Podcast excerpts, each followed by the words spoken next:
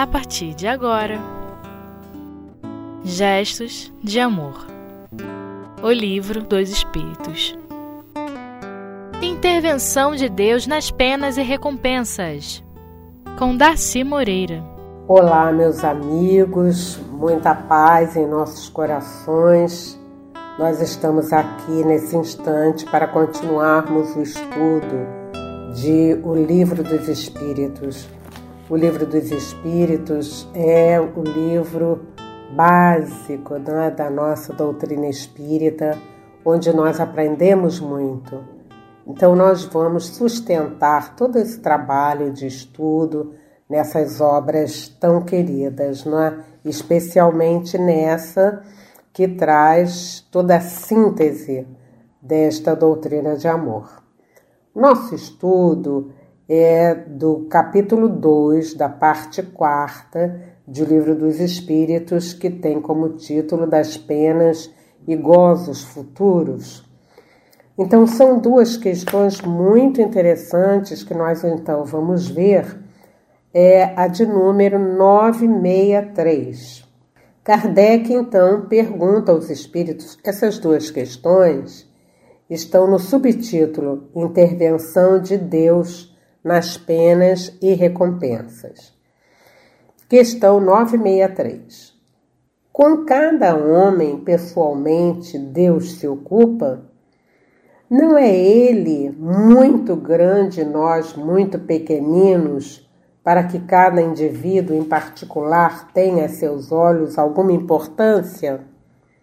Kardec está aqui perguntando, né? Se é verdade que Deus se ocupa com cada ser. Então ele diz assim, mas Deus não é tão grande, nós tão pequenininhos, né? que ele tenha assim alguma atitude nossa tenha importância diante dele? Os espíritos respondem dessa maneira: Deus se ocupa com todos os seres que criou, por mais pequeninos que sejam. Nada para sua bondade é destituído de valor. Olha, meus irmãos, que é, é, resposta, não é? Tão consoladora para todos nós. Então, está dizendo para nós que na sua bondade nada é destituído de valor. O que, que isso significa dizer, não é?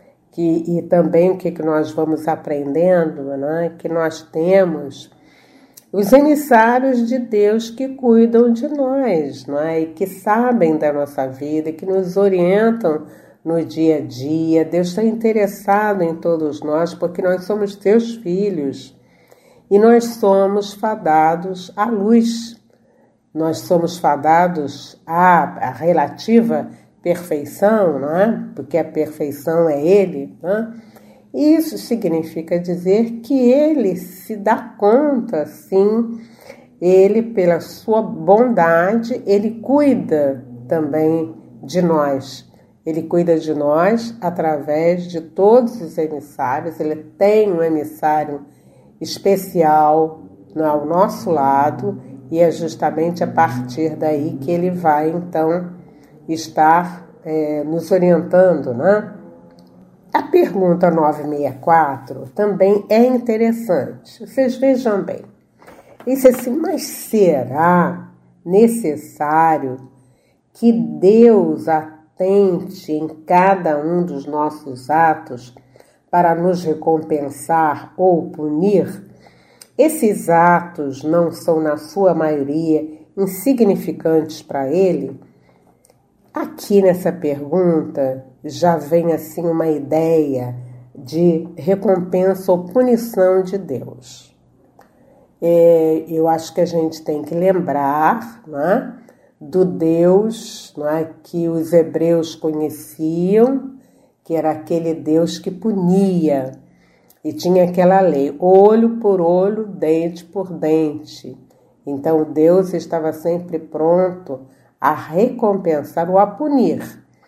Mas naquela condição, na lá bem antiga, nós que ainda éramos criaturas assim muito, muito imperfeitas, nós estávamos sempre pensando na punição de Deus. Tudo que nos acontecia era punição de Deus. Então era como se Deus estivesse vigiando todos os nossos atos. Então é uma ideia realmente muito é, retrógrada, né?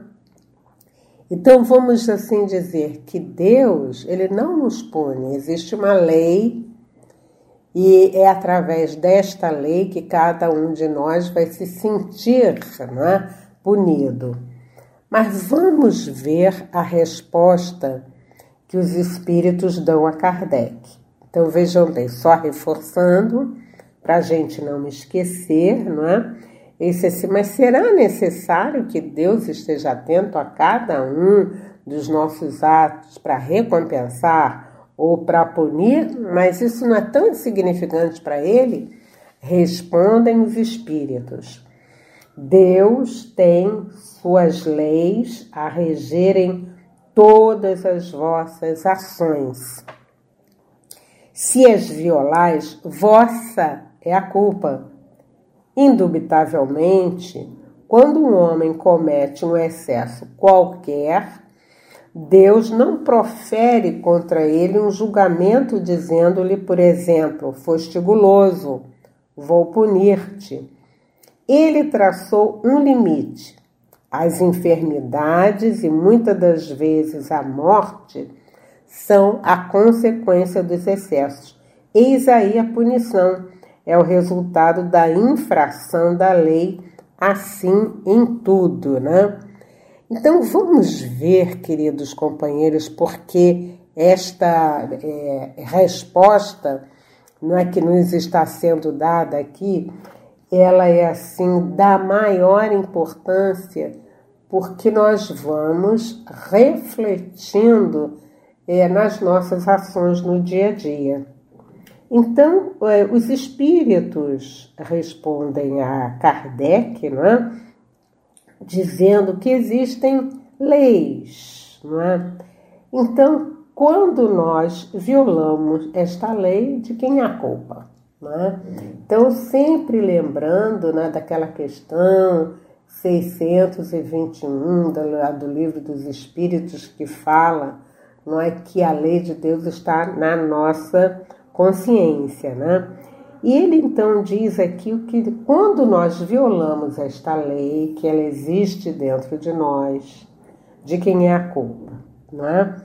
É, então ele dá aqui um exemplo né, que é muito interessante. Olha só, foste guloso, vou punir-te. E ele vai dizendo né, que existe um limite é, e essa questão do limite, meus irmãos, é uma questão muito interessante para a gente estar refletindo, porque ela fala, inclusive, a respeito das nossas imperfeições morais. Nessa hora que eu estava aqui preparando o nosso estudo, eu me lembrei é, de um espírito que se comunicou na minha casa espírita, não é? e que ele chegava dizendo assim: Olha, eu quero pão, eu quero pão porque eu quero vencer esse campeonato. Então você já começa a entender que havia ali uma situação de desequilíbrio muito grande. Com a conversa com o espírito, nós fomos percebendo o seguinte, né? Ele é, entrou, ele era guloso, e aí vocês sabem, né? A gente precisa refrear né? esta nossa guludice. Né? Às vezes a gente é, se alimenta mais com os olhos do que realmente com aquela necessidade. Então, estava ali aquele espírito é, pedindo mais pão. É, eles fizeram um campeonato para saber quem comia mais pão. E aí foram chegando os pães, todo mundo comendo, comendo, comendo, até que ele, ele passou mal e ele desencarnou, digamos assim, por guludice. E ele chegou ao plano espiritual, né? ele não sabia, quer dizer, não se deu conta da sua morte, também não sabia a respeito, mais claramente, a respeito desse depois. E ele chega ao plano espiritual querendo comer mais porque ele queria ganhar aquele campeonato. E o que, que nós podemos depender disso aí? Né? É justamente a questão da nossa imperfeição moral. Nós, então, somos esses espíritos que trazemos dentro de nós esses limites, não é? E a gente precisa respeitar isso nesse corpo, que esse instrumento maravilhoso que nós temos, para que na condição de espíritos a gente possa é, vivenciar não é? é? tudo aquilo que a gente precisa, então, na nossa encarnação.